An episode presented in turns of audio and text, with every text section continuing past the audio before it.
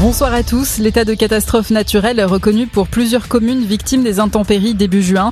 Inondations et coulées de boue. 18 départements sont concernés. Les violents orages qui avaient frappé le pays avaient provoqué la mort d'une femme en Normandie. 15 personnes avaient été blessées. Premier tour des législatives aujourd'hui. Pour rappel, votre carte d'électeur n'est pas indispensable pour voter. Si vous ne la retrouvez pas, il suffit donc d'une pièce d'identité.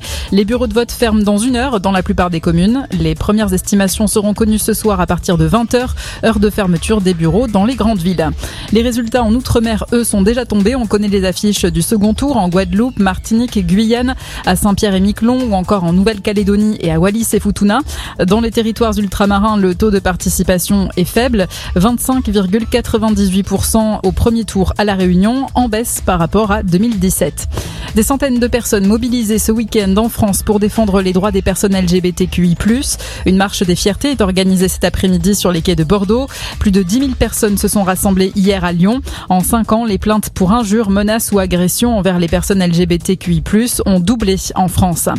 22 personnes blessées dans l'ouest de l'Ukraine. L'armée russe annonce avoir frappé un site abritant des armes fournies par les Occidentaux près de Tchortkiv, un secteur jusque-là épargné par les violences. Quatre missiles ont été tirés depuis la mer Noire.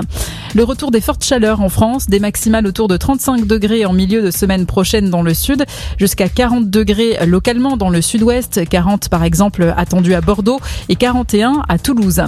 Un mot de sport automobile pour terminer. Max Verstappen remporte le Grand Prix d'Azerbaïdjan devant son coéquipier Sergio Pérez. Les deux Ferrari de Charles Leclerc et Carlos Sainz ont dû abandonner.